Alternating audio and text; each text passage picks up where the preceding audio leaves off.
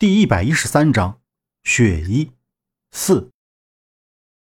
屋子里阴沉沉的，拉着帘，手电筒光线下，地面非常凌乱。一具尸体倒在饭桌下面，体型肥胖，身上全是刀口，嘴巴被封了胶布，涣散的眼珠将要瞪出眼眶，狰狞扭曲的面孔让人看得毛骨悚然。特别是身体两侧的那一双手。十个手指全都被切了下来，鲜血染遍了手指与手掌，整齐的摆放在一起。凶手如此残忍，是有多大的仇恨呢？王蛤蟆，这是跟谁结仇了？如此狠毒！刘通上前看了一眼，喝道：“旁边围着的几个人都摇头。有人说道：‘老王平时待人挺好的，在市场上也吃得开，谁会跟他这大仇啊？’”就是啊，就是啊。再说老王媳妇更是会说话，怎么可能得罪人呢？报警了没有？报了，报了。警察应该马上就到了。出事的这一家就是刘通所说的王蛤蟆家，他家客厅放着一个大冰柜，专门冻鱼用的。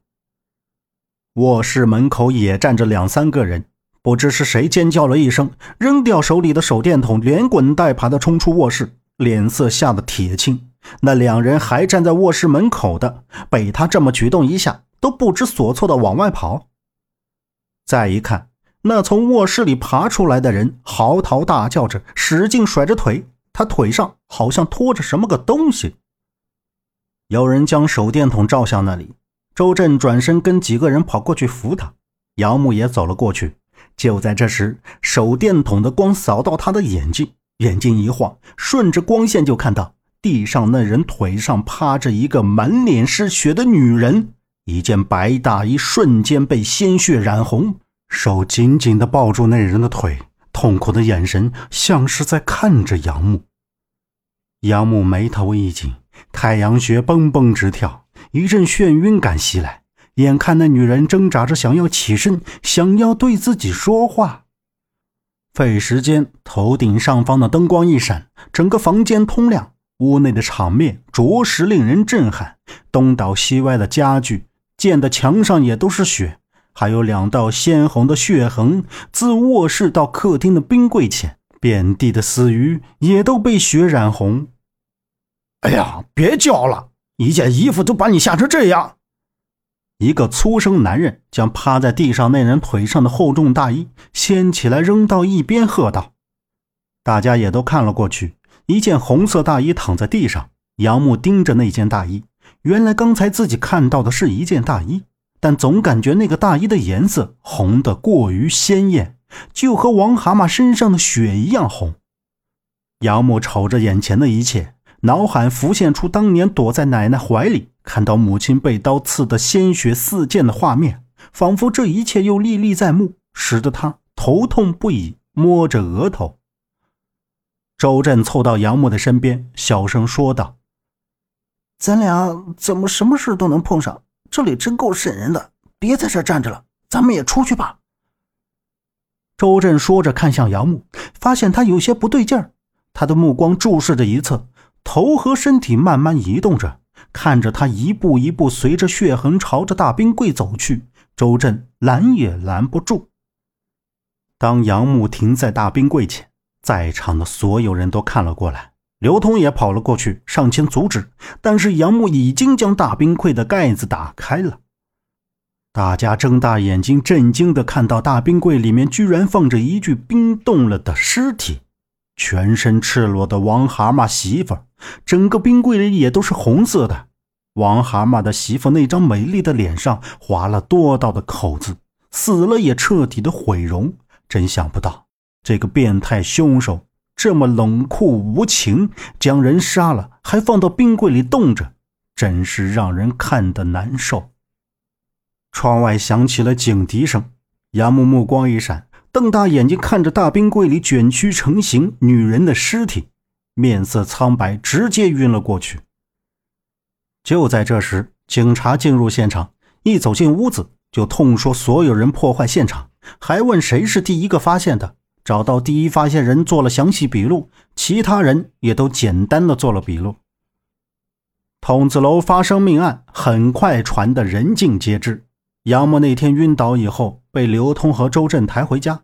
等他醒来的时候，已经是中午了。刘通出去一上午，除了打探楼里的命案，还有夏洛伊的消息。从刘通的口中得知，警方立了重案组来调查王蛤蟆夫妻二人被害的案件。他还说，那件红色大衣被警察带走了，说是衣服上有血迹，原来是乳白色的，竟是鲜血生生染成了红色，所以曾老头也能看到红色大衣。难道是阴阳体或者阴阳眼，也能看到别人看不到的东西？刘通还说，绑走夏洛伊的那些人是北京很厉害的一伙人。他说，如果他猜的没错，就是罗公子，北京罗氏集团的二公子。他们行踪不定，具体的落脚地点还没有找到。说放心，他会继续追查落脚点，让杨默好好休息。他出去买点吃的。说完。转身就走了。看到刘通离开，周震坐在床边，突然想起什么，问道：“杨默，你怎么发现尸体在冰柜里的？”杨默靠着床头上，他回忆着说道：“我也不知道，当时就是有一种感觉牵制着我，嗯，还有一种特殊的味道。”然后又突然想起什么，对周震问道：“周震，咱们来的时候。”你有没有看到一个戴着口罩帽子的人？他身上有鱼腥味儿，也有那种特殊的味道。那人也许就是凶手。口罩帽子，我怎么没有看到？你在哪儿看到的？是在楼里还是在外面？周震奇怪的问道。杨木凝视着他，坚定道：“楼道里，他走的匆匆忙忙的，一定有问题。那也是线索啊。”但是，如果你没有证据，也不能随便说啊。周震思索了一下，说道：“确实，不能单凭自己一句有问题就认定那人是凶手。他现在也没有时间去想那些与自己无关的事情。洛伊还在等着他们去救，没有跟罗公子打过交道，不清楚他究竟是一个什么样的人。